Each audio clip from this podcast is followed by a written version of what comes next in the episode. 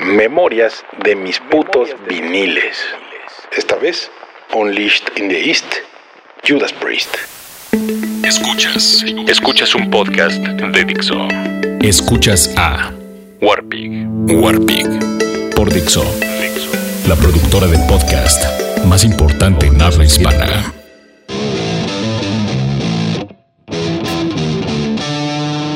Hace unas décadas me gustaba ir con mis padres a Tepito. Antes de que llegara la época de oro de la piratería, en Tepito se conseguía fayuca, es decir, cosas originales gabachas de contrabando. Pero originales. Claro, entre otras cosas como libros, chácharas, discos de segunda mano y claro, unos tacos de tripa riquísimos, cabrón. A ver, don Juanito, ¿qué está sirviendo por ahí? Tripita con macho especial. Pero bueno, no nos desviemos del tema. Entonces, obviamente yo dependía económicamente de mis padres y ellos pues se entretenían comprando perfumes o el estéreo para el carro o alguna chamarra, etc. Yo sabía que tendríamos que pasar por donde vendían discos, discos de vinil. Importados, no CDs. Y mientras avanzábamos por los puestos y esquivando personas, la música iba en aumento hasta que llegábamos a un puesto de banqueta con infinidad de portadas de discos en la pared. Yo, hipnotizado y porque en su equipo de sonido todos los discos sonaban bien, no sabía ni cuál ver ni cuál elegir. Había gente hurgando en las cajas de discos y aún así el vendedor trataba de ayudarme. Me preguntaba qué andaba buscando. Yo no sabía porque era un morro que de ser fan de los Beatles me pasé a ser fan de Kiss. Y cuando uno es fan loco de Kiss, pues no escuchas otra cosa.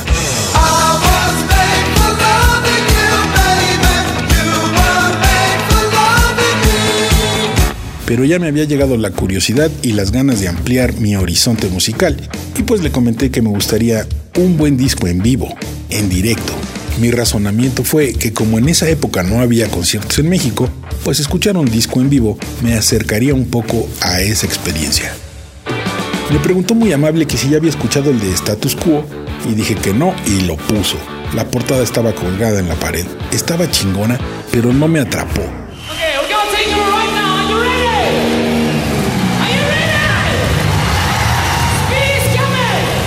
Luego me preguntó que si me gustaba Scorpions y dije que sí, aunque no había escuchado nada de ellos. Era 1979 y Scorpions aún tocaba rock de hombres. Por lo tanto, ni la radio mexicana los programaba. Me impresionó ese disco de los Scorpions y quería ese. Cuando mi padre preguntó el precio, no le gustó. Es que es un álbum doble. Y entonces el vendedor me dijo, ya sé, tienes que escuchar el de Judas Priest. Y señaló la portada para luego ponerlo. Lo quise de inmediato. A mi papá no le molestó el precio porque era solo un disco de 12 pulgadas. Lo pagó y debíamos seguir nuestro camino, aunque yo no me quería ir. Ni modo, ya sabes, cuando compras un disco que realmente quieres escuchar, ya quieres llegar en chinga a tu casa y ponerlo. Pero no, todavía faltaba caminar hasta el estacionamiento y mis padres todavía tenían que pasar a casa de un amigo de la familia a quien sabe qué. Además, los papás siempre aplican eso de ya te compramos tu disco, ya no des lata. Y fuimos a casa del amigo de la familia, un señor muy amable, con tres hijos y dos hijas. Cuando uno de ellos vio que yo estaba ansioso por algo, me preguntó y dijo, ¿por qué no pones tu disco en nuestra consola? Consola, dije, no había estéreos, eran consolas. Al principio me dio pena porque no sé, no me imagino a Judas Priest sonando en una plática familiar. Pero bueno, ¿por qué no? Y lo puse y comenzaron los primeros acordes de Exciter. Se me hizo raro, pero qué chingados, y ahí me dejaron. Empezaba a disfrutarlo y a disfrutar de su olor a nuevo cuando el más chico de todos ellos, un chavito como de 6 años, entró corriendo y se tropezó con una pata de la consola. Si ustedes las recuerdan, esas consolas tenían una tapa como de piano, pesada madera laqueada, y claro, con el golpe, la tapa se cerró violentamente con mi nuevo disco de Judas Priest aún dando vueltas en la primera rola.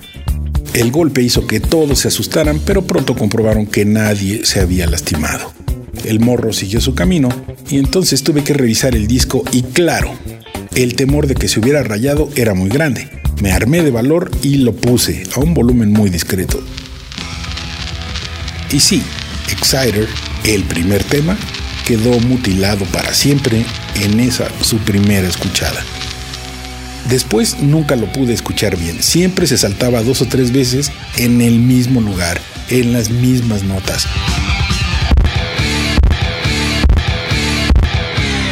Tuvieron que pasar muchos años para decidirme a comprar una copia nueva del Unleashed in the East de Judas Priest.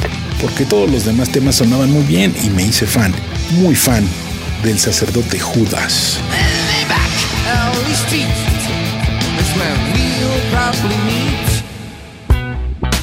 Y de temas como Green Manalishi, original de Peter Green, y de cuando Fleetwood Mac no incluía morras. Yo soy el Warpig y por fortuna ustedes no.